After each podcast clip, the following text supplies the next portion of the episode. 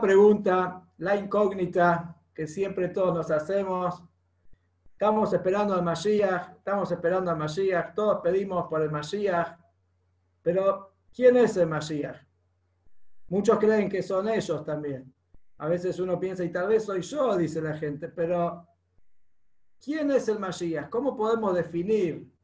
¿Cómo podemos saber si alguien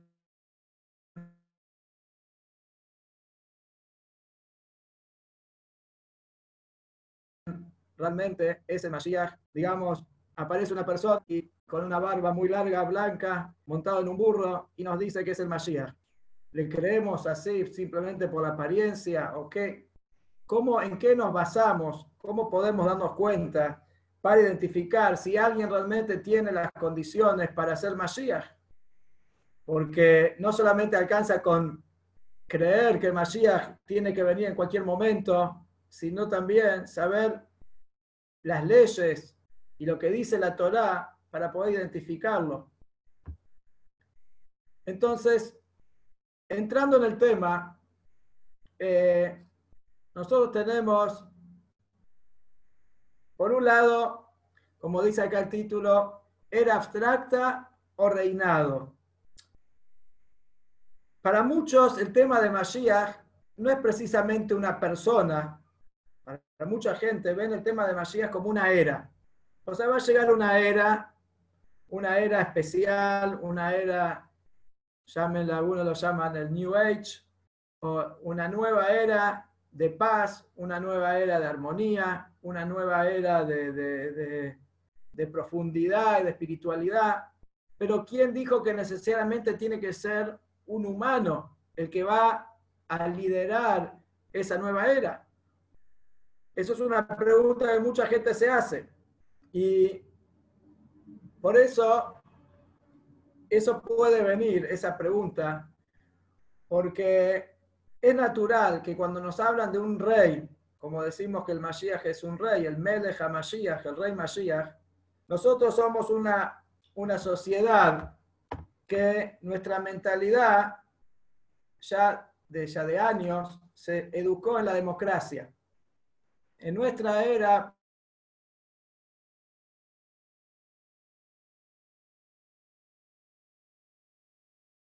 prácticamente no existen los reyes. En realidad, dice acá democracia versus monarquía. O sea, cuando hablamos de Mashiach, estamos hablando de una monarquía, estamos hablando de un rey. Y una persona que está acostumbrada a, a la democracia, le resulta difícil entender o aceptar o se siente incómodo con la idea de que un ser humano va a ser el gobernante absoluto y este va a ser el, digamos, el destinado a ser el Mashiach, va a ser el gobernante total, una monarquía. Cuesta comprender y, aceptar esto.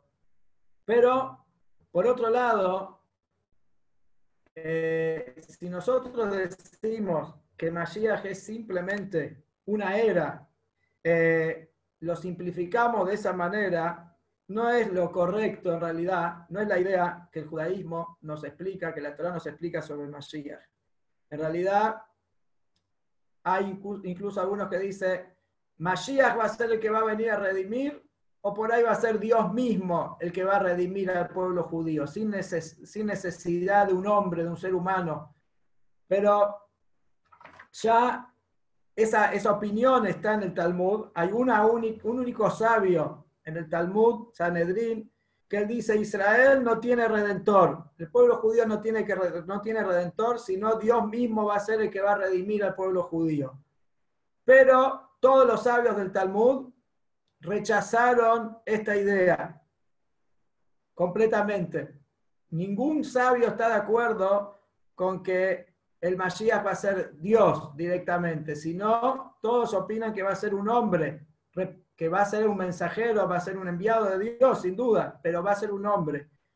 El Hatam Sofer, como pusimos acá en el PowerPoint, él dice que el que adopta esa opinión de que Dios va a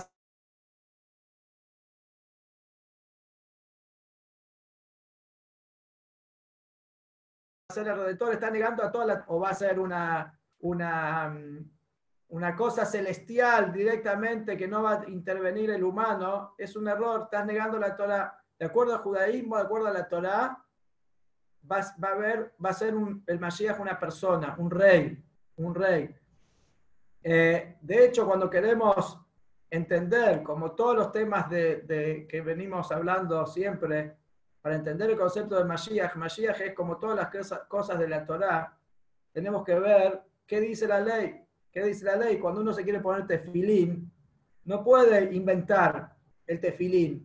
Él tiene que poder fijarse en el Shulchan y guiarse por lo que dice el código de leyes. ¿Qué es un tefilín? ¿Cómo se pone? ¿Qué día se pone? ¿Qué día no se pone? Ya está estipulado por la halajá. Lo mismo es con el Mashiach. El Mashiach no es un tema en el aire que cada uno puede, digamos, opinar libremente y yo creo, a mí me parece. No, no, está escrito. Simplemente que muchos de nosotros no tenemos a veces la llegada y el conocimiento de lo que está escrito realmente en la halajá, que precisamente la halajá, cuando decimos la halajá, es Maimónides, es el, él es el único que tiene todas las, en su libro de leyes, trae todas las leyes del Mashiach, y él dice claramente que Mashiach se define como un rey humano, un rey humano. Y ahora vamos a leer poquito lo que dice Maimónides. Dice, en el futuro el rey Mashiach se alzará y renovará la dinastía de David, restaurándola su soberanía inicial. Además, compelerá a todo el pueblo judío a marchar en el camino de la Torá y librará las guerras de Dios y reconstruirá el gran templo en Jerusalén, sí, obvio, el Beit HaMikdash,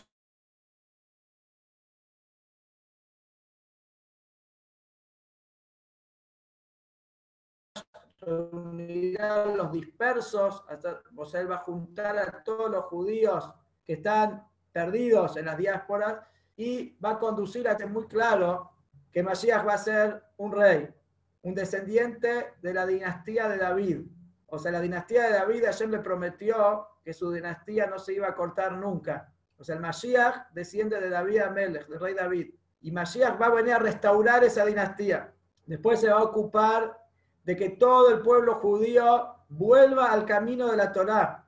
O sea, el Mashiach va a ser un líder que va a trabajar intensamente a nivel mundial para que todos los judíos retornen a su esencia, para que todos los judíos del mundo recuperen su identidad y se conecten con el judaísmo, con las mitzvot, con la Torah. Va a librar guerras, o sea, las guerras contra los enemigos de Israel, va a construir el Beit HaMikdash,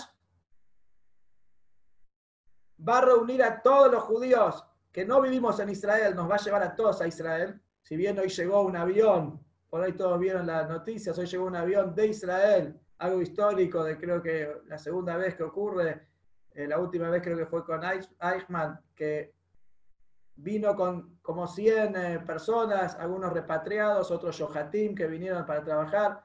Bueno, nosotros Recibimos hoy un avión de Israel, pero la idea es que venga Mashiach y que los aviones nos lleven a todos a nosotros a Israel. Eso es lo que va a hacer Mashiach, reunir a todo el pueblo judío en Israel y conducir a todo el mundo a servir a Dios. Hay que entender que Mashiach no es solamente para los judíos. Mashiach no va a ser simplemente un líder para el pueblo judío, eh, sino para el mundo entero. Cuando venga el Mashiach, lo que va a lograr es que todo el mundo entienda la existencia de Dios,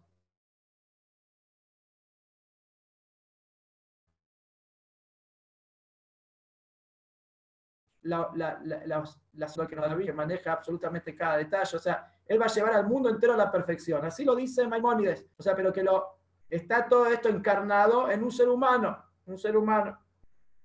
Y Isaías dice también, un retoño saldrá de Ishai y una rama crecerá de sus raíces. Y Shai fue papá de David Amelech. Entonces dice que el Mashiach sí va, va, va, a nacer de esa estirpe, de la estirpe del rey David. Después, o sea, lo que queda claro es que Mashiach es una persona de carne y hueso. Solamente que va a estar infundido con un poder divino. O sea, va a tener la fuerza de Hashem, la fuerza infinita que Hashem le va a otorgar para poder lograr su misión porque no es una tarea simple.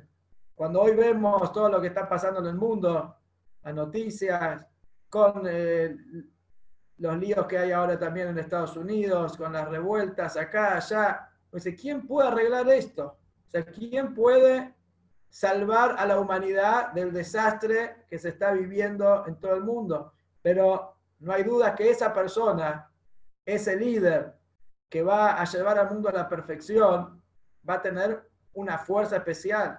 O sea, va a estar inspirado por Hashem, va a tener la fuerza que Hashem le va a dar para poder llevar a cabo toda esa misión tan importante que es la misión de toda la creación. Ahora, pasando al secreto de la creación, uno se pregunta por qué es necesario que la redención sea a través de un hombre. O sea, ¿por qué el mundo no se puede perfeccionar sin los seres humanos? O sea, ¿por qué Dios necesita un hombre que sea el que va a cambiar el mundo, el que va a transformar el mundo? ¿Acaso no lo podía hacer Dios directamente? O sea, uno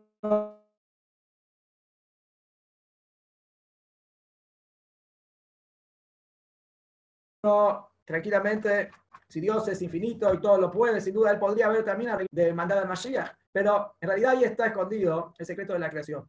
Porque cuando hablamos de la misión del hombre en la tierra, todos sabemos que la misión del hombre en la tierra es precisamente transformar el mundo, hacer de este mundo un jardín, hacer de este mundo un paraíso, hacer de este mundo un hogar para Dios. O sea, que este mundo sea un lugar donde Dios se sienta a gusto, donde Dios pueda sentir, esta es mi casa. ¿Sí? Como decimos siempre, el, versículo que dice, me harán un santuario, Azul y Mikdash, Bellahanti Betoham, y voy a morar dentro de ustedes, dice. No dice Betojó dentro de él, del, del santuario, sino Betoham dentro de ustedes. O sea, ustedes, con su servicio a Dios, con su trabajo, con su esfuerzo, son los que me construyen a mí, dice Dios, la casa. O sea que Dios, ya del vamos, desde que creó el mundo, lo creó con la intención de que precisamente el hombre sea el, que, el, responsable de llevar al mundo a la perfección. Seguro que Dios lo podía haber hecho solo, no hay dudas, pero no era la idea. Dios tiene un plan y creó el plan con la idea de que precisamente el hombre, el ser humano, sea quien va a llevar adelante esta tarea. ¿Y por qué el hombre? Porque el hombre realmente es una combinación de lo espiritual y lo material. O sea, el hombre tiene, por un lado, un alma, que es una chispa de Dios, una chispa divina, y por otro lado tenemos un cuerpo, que el cuerpo es material, es un cuerpo físico que tiene necesidades físicas, materiales, muchísimas que también son las mismas necesidades que tiene un animal, comer, dormir.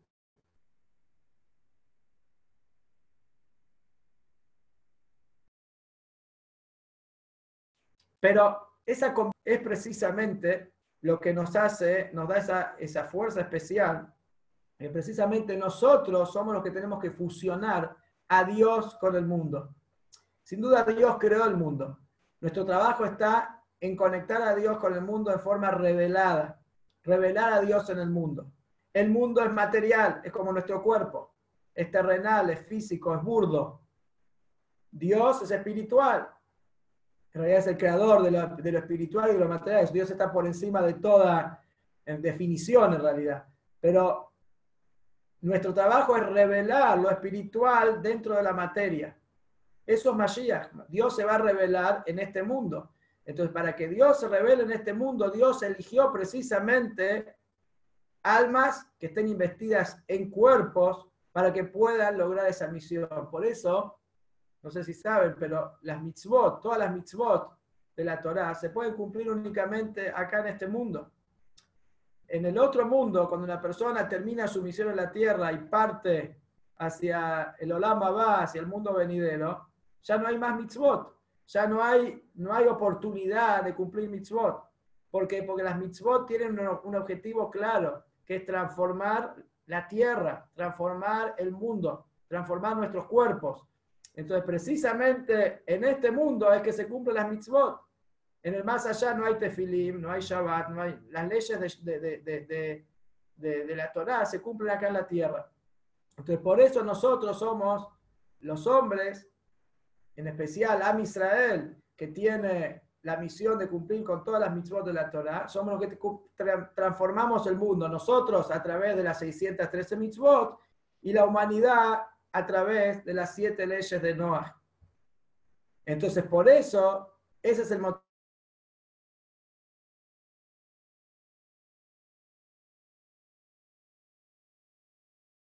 que el Mashiach también tiene que ser de carne y hueso, tiene que ser un líder, dado que es nacida de un hombre y de una mujer, de un padre y una madre, y a la vez tiene dentro de él un espíritu, una fuerza de Hashem, ¿sí? el espíritu de Hashem está dentro de él, él tiene la fuerza espiritual de Hashem, o sea, es un cuerpo y alma. Perdón, me pasé una. Eh, ahora, el Mashiach en cada generación. ¿Cómo una persona podría declarar sobre alguien que es Mashiach? O sea, ¿de qué, ¿de qué me puedo agarrar para determinar si realmente alguien es el Mashiach? Muchos les molesta la idea de, señalar a alguien con el Mashiach, como Mashiach, porque creen que Mashiach es un ángel del cielo que va a venir en algún momento, pero cuando le hablas de una persona que podés apuntar con el dedo y señalar, esta persona es el Mashiach o esta persona es el, que tiene las condiciones para hacerlo, ya ahí se asustan. Sin embargo, ¿y por qué? ¿Cuál es el motivo que se asustan? Por una razón muy simple. Lamentablemente en la historia del pueblo judío hubieron muchos falsos mesías. Hubieron los, los falsos mesías que, personas que se declararon a sí mismos los mesías, Mashiach, y llevaron al, pueblo judío, le trajeron un montón de problemas y dolores de cabeza, porque no eran Mashiach, eran falsos, eran gente que mintió. Entonces, cuando uno escucha Mashiach, por un lado ya lo toma con pinzas y tiene miedo y, que, no ser engañado y que no sea una farsa, etc. Entonces, como dijimos antes, primero que todo, Maimónides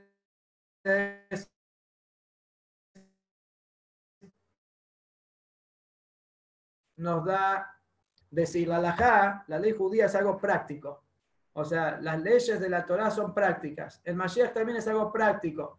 Es algo que tenemos que poder definir dentro de los parámetros de la ley. Entonces, Maimónides nos dice, como dijimos antes, tiene que ser un descendiente del rey David. Si la persona no es descendiente, no, es del linaje del rey David, ya no cumple con los requisitos. Tiene que ser un líder, un sabio de la Torah, que conoce toda la Torah la parte oculta, la parte revelada, o sea, un gran sabio de la Torah que él se ocupa de difundir la Torah a todos los judíos del mundo y de lucha para que todos los judíos vuelvan a ese camino. O sea, él trae a los judíos hacia Shem, los trae a casa. Entonces vemos, después, bueno, obvio, tiene que cumplirse todas las cosas, como dice, tiene que construir el Beit HaMikdash, reunir a los, a los exiliados, a todos los judíos que están dispersos por el mundo, en realidad, el Maimónides eh, habla de dos etapas.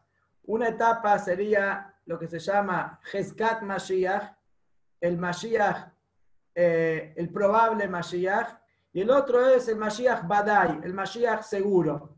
Hezkat Mashiach quiere decir cuando una persona tiene todas las condiciones, aunque todavía no se reveló como tal.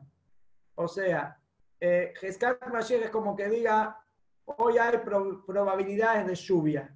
¿Qué quiere decir? Hoy, de acuerdo al pronóstico, puede llegar a llover. No necesariamente lo que va a llover, pero, pero es probable. Bueno, es, decir, una persona es probable que sea el Mashiach.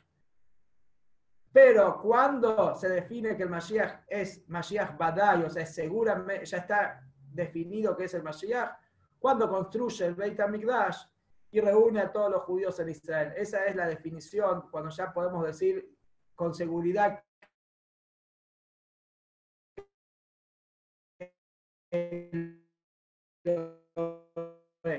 Pero no hay dudas características que Maimónides dice, uno tranquilamente puede apuntar a alguien que, que es el Mashiach, que es el posible Mashiach. De hecho, el Talmud, el, Talmud de Sanedrín, relata cómo las yeshivot, diferentes casas de estudio, afirmaban que su maestro era el Mashiach. Por ejemplo, Rab, en el Talmud, dice, cuando le preguntaron quién es el Mashiach, él dijo, si es de los que están vivos, entonces es Rabbeinu Akadosh. Rabbeinu Akadosh, Rabbi Yehuda Nasi, el que, escribió la Mishnah. Según él, según Rab, el Rabbeinu Akadosh era el que tenía todas las condiciones para ser Mashiach. Rab Nachman va mucho más lejos todavía. Él dice, si es de los vivos, entonces soy yo. O sea, él no tenía ningún problema en decir que él era el posible Mashiach. Y no vemos en el Talmud que la gente se horrorizó. No vemos que, hicieron un escándalo, ya sea porque algunos alumnos decían o mencionaban que su, su maestro es el Mashiach, o porque incluso algunos apuntaban a sí mismos que son el Mashiach. Si vamos a Obadia de Bartenura, uno de los comentaristas de la Torá, él dice algo muy interesante. Dice, en cada generación nace un descendiente de Yehuda que él puede ser el Mashiach y cuando llegue el momento, Dios se le va a revelar a él y lo va a enviar. O sea, él dice, cada generación potencialmente está el Mashiach.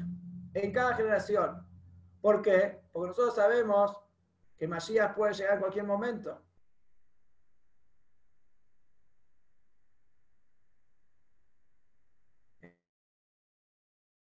Entonces, si Mashiach no está, momento que llegue la orden, que Mashiach vaya a redimir al pueblo judío. Entonces, en cada generación hay alguien que tiene, eh, que es descendiente de Yehudá, o sea, del rey, descendiente del rey David, y que es la persona que tiene todas las condiciones para ser el Mashiach. Solamente que si la generación lo merece, si el pueblo judío lo merece, entonces Dios se le revela a él y da la orden. Arizal, el gran eh, sabio Itzhak Luria, gran cabalista, de los cabalistas más, más importantes, eh, sus alumnos apuntaban a él que era el Mashiach, decían que el Arizal era el Mashiach, ellos veían en él todas las condiciones para hacerlo. También se cuentan de Rabbi Israel de Ruzin, el Tzemach Tzadik de Vishnitz, también que eran rebes muy importantes, que sus alumnos decían que ellos, que sus eh, maestros, que sus rebes eran el Mashiach. Y incluso eh, si vamos avanzando, eh, muchos sabios afirmaron que ellos mismos eran el Mashiach, como por ejemplo el Ramó. El Ramó es Rabbi Moshe Iseles. No sé si, si escucharon, el Shuhan Aruch, el código de leyes judía que escribió el Rabbi Yosef Caro, él las leyes las escribió en general de acuerdo a la costumbre sefaradí, pero abajo aparece en letras más chiquitas el Shulchan Aruch, cuando hay diferencias de costumbres entre Sefaradí y Ashkenazí, el Rabbi Moshe Iseles, él escribe las leyes como son de acuerdo a la, costumbre Ashkenazí. Y el maestro de Rab Moshe Iseles se llamaba Rab Shachna, él decía sobre sí mismo, o sea, el maestro del, Ramón decía sobre sí mismo que era más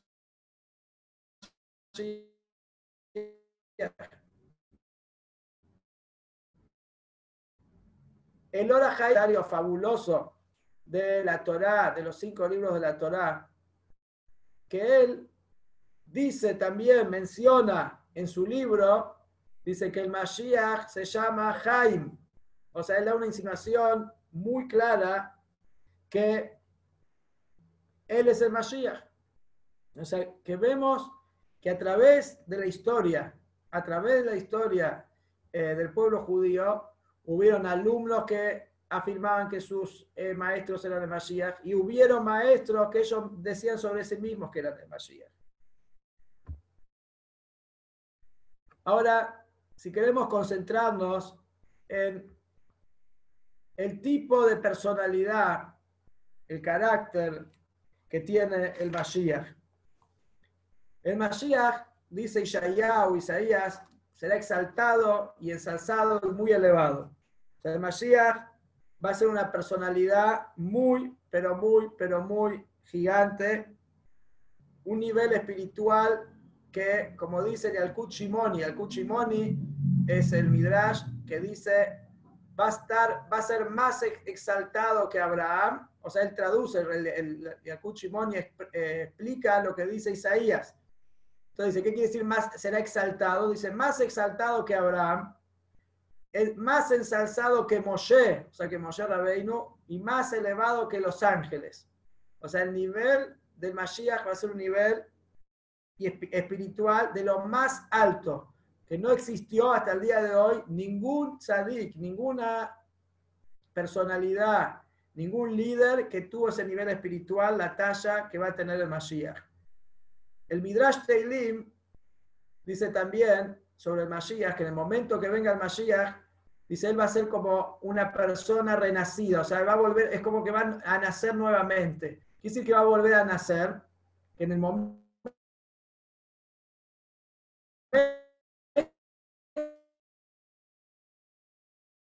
que llegue eh, increíbles para poder llevar a cabo la misión. De hecho, se dice que eh, al principio el Mashiach no sabe que es el Mashiach. En un momento él sí ya lo sabe, pero el mundo no lo sabe y él no tiene permitido todavía revelarse. O sea, él ya sabe que es el Mashiach, pero no tiene autorización de Hashem para decir al mundo que él es el Mashiach. Y después está ya el nivel, el, punto en el que ya el Mashiach ya se revela al mundo entero. Pero vemos, o sea que el Mashiach va a ser una persona única. En realidad, si leemos en palabras de la Kabbalah, hay un autor, uno de los eh, grandes cabalistas, Rabbi Jaim Vital, que él dice así, el rey mesiánico, dice, será indudablemente un tzadik un ser humano nacido de padres humanos. Dice, no obstante, en ese día su rectitud se incrementará y entonces en ese día especial que marcará el fin del exilio, el alma del Mashiach, que está almacenada en el Gan Eden, en el, en el paraíso, le será restaurada ese tzadik y él será privilegiado con ser el redentor. O sea que cuando llegue el momento, Mashiach, eh, Hashem le pone ese alma única que es el alma de Mashiach. Dice, esto se asemeja, así dice Rabbi Jaim Vital, a Moshe Rabbeinu. Dice que Moshe Rabbeinu nació de padres humanos y progresó lentamente hasta perfeccionar la parte de su alma a la que dice, hoy te, he dado a luz, dice. Que se la, eh, eso se refiere cuando Moshe recibe el nivel de su Neshama especial con, la, con las fuerzas para poder liderar la salida de Egipto y convertirse en el líder del pueblo judío.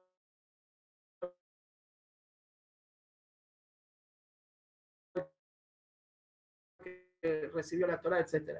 Eh, otro autor también sobre los poderes de Mashiach, las cualidades de Mashiach. Dice, así como Moshe Rabbeinu, dice, el primer redentor, alcanzó los 80 años, pero todavía no sabía ni sentía que él iba a ser el que iba a redimir a Israel. Dice, así va a ser con el último Mashiach. O sea, eh, cuando llegue el momento, Dios se le revelará y el espíritu de Mashiach, que estaba oculto en los mundos superiores, va a llegar a él y va a brillar sobre él. Dice, el Mashiach mismo no lo advierte, pero cuando llegue el momento, Hashem se lo, hace, se lo da a conocer. O sea que vemos citas muy fuertes de que no hay duda que el Mashiach es una persona humana, no es una era, es un ser humano nacido de un hombre y una mujer, pero a la vez con un poder único, con la fuerza de Hashem que va a tener para liderar la transformación de todo el mundo para bien. Ahora, hay algo interesante dentro de las características que se hablan del Mashiach, que dice en Ishayahu, Isaías dice, Él olerá el temor de Dios, no juzgará conforme a, a sus ojos eh, ni a sus oídos, sino, o sea, él va a juzgar con el aliento. O sea, él va a poder captar quién es la persona que tiene enfrente solamente con el olfato. Ahora, ¿qué, quiere decir con el olfato? O sea, ¿cuál es la, explicación que él va a poder, no va a tener que jugar con la, con la vista y con los oídos, sino que va a, a jugar con el olfato? Dice el Talmud, explica en realidad que él va a poder reconocer a una persona si es culpable o no, solamente con eso, con el aliento.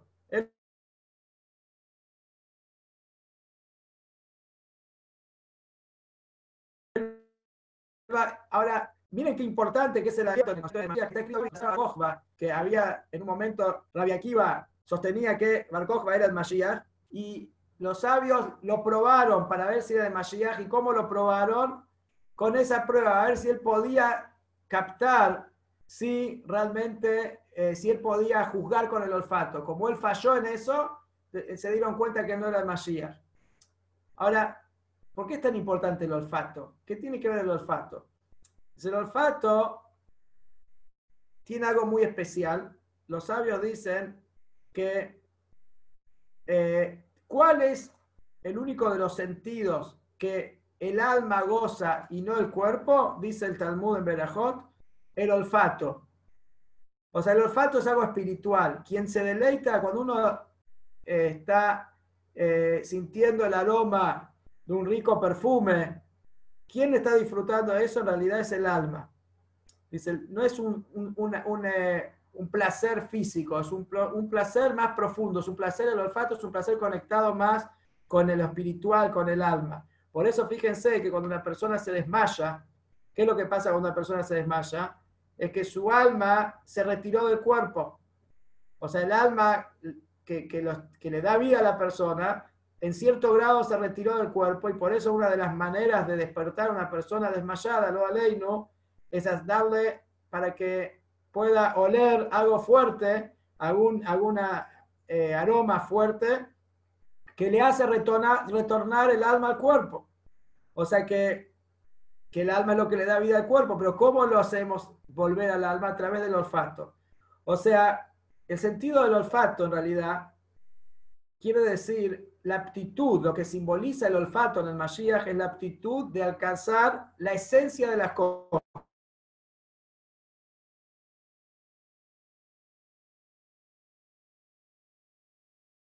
O sea, hay otro, pero el olfato capta la esencia. Cuando hablamos de la justicia actual, la justicia, actual se basa en evidencia y testimonio, sería vista y, oído. O sea, que viene una persona, yo vi tal y tal cosa, otra, yo escuché tal y tal cosa. Pero nunca puede ser exacta la justicia actual, porque puede ser que lo que vio, vio solamente una parte de la realidad, o lo que escuchó tampoco es, eh, la verdadera versión. O sea, la justicia actual es muy limitada. Dice, en contraste, el Mashiach va a poder juzgar con el olfato, ¿qué quiere decir? Él va a poder indagar la esencia del acto, una persona que está ante él. Si es una que quiere mostrarse a sí mismo como un tzadik y no lo es, el Mashiach no va a ser engañado. Él va a poder darse cuenta enseguida quién es la persona que tiene frente. Lo mismo una persona que la acusan por haber hecho algo incorrecto, el Mashiach va a poder ver qué fue lo que lo llevó a esa persona a actuar de esa manera. Los, los desafíos, los problemas que la persona está afrontando, por qué actuó de esa manera incorrecta, qué fue lo que lo impulsó a hacer eso. Y siempre va a poder encontrar también una forma de defenderlo y de encontrar lo positivo que hay en cada, en cada ser humano. Entonces, vemos por eso es una de las características del Mashiach, que va a juzgar con el olfato, quiere decir tiene el Mashiach, tiene la, fuerza de ver la esencia de las cosas. Eh,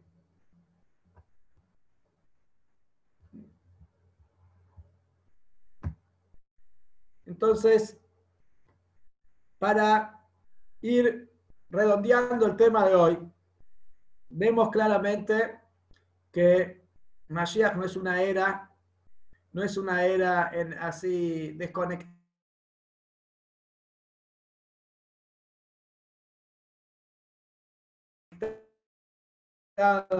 de la realidad, es momento y no tenemos dudas que el momento ya llegó y que ya está vencido y que el mundo grita, el mundo pide Mashiach urgente, el mundo está convulsionado, pero no porque el mundo esté pasando lo que está pasando es por eso que tiene que venir Mashiach. Mashiach tiene que venir porque es una promesa de la Torá. Ayer nos aseguró en la Torá que ese es el objetivo de toda la creación. Y estamos esperando ese gran momento, el momento que se presente el, el Mashiach y realmente nos dé ya la, la, la señal, la noticia, la gran noticia que se acabó el exilio y que ya estamos